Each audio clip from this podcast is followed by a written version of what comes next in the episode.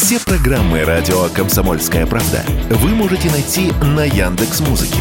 Ищите раздел вашей любимой передачи и подписывайтесь, чтобы не пропустить новый выпуск. Радио КП на Яндекс Музыке. Это удобно, просто и всегда интересно.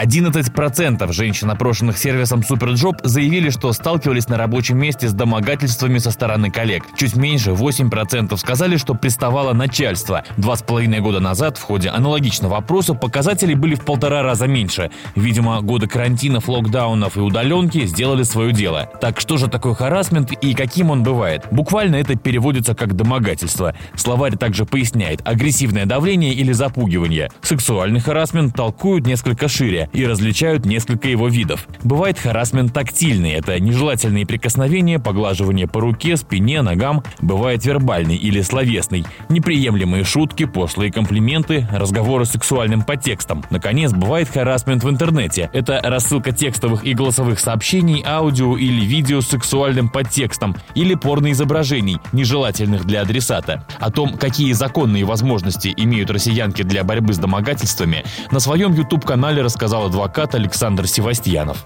В российском праве такое понятие, как сексуальное домогательство и харасмент, его нет. Оно просто не выработано. Наше государство не находится на той стадии, чтобы мы это предусматривали. Но у нас есть в административном кодексе такая статья, как дискриминация, оскорбление, а в уголовном кодексе есть такая статья, как понуждение к действиям сексуального характера. Если ты можешь доказать, что тебя принуждают к сексуальному контакту путем шантажа, угроз. Это уголовная статья. Все остальное можно отнести к дискриминации или оскорблению. В любом случае, главный признак здесь – один пол преобладает над другим полом.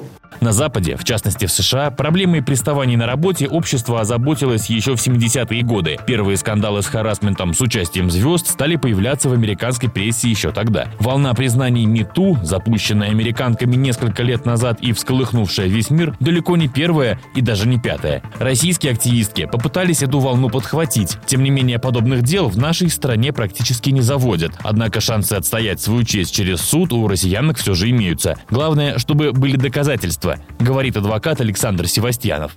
Для того, чтобы привлечь обидчика к ответственности по российскому праву однозначно нужны доказательства. Голословные заявления не являются доказательствами. Дискриминация или оскорбление, административный порядок, огромные штрафы или же уголовная ответственность.